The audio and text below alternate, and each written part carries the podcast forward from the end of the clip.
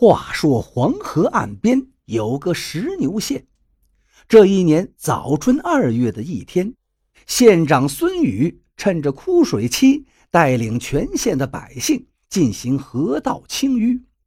孙宇的儿子孙世阳刚刚从英国留学回来，在石牛县开了一家小型医院，治病救人，口碑颇佳。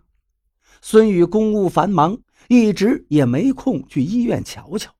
这一日，他见清淤工程有条不紊，正想回县城到医院看儿子。办事员侯克气喘吁吁跑来报告：“县长，河道里挖出个透明棺材，老百姓都打起来了。”孙宇一行人赶到时，石棺已经被抬到了河岸之上。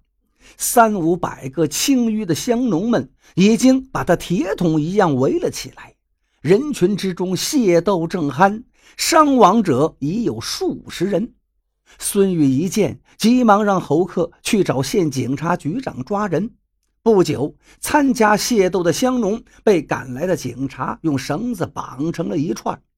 可是孙宇再看这口石棺，不由得一愣。孙宇刚刚挤进人群的时候，石棺的表面溅满了鲜血，可是现在竟然了无痕迹。那半透明的石棺棺材壁竟然明亮了不少。古人都讲究墓葬风水，岂有将棺木埋在黄河底的道理？孙宇伸手轻抹了一下石棺壁，一股如触坚冰的冷意令他打了一个寒噤。孙宇命人将石棺抬去县府，安放到后厢房中。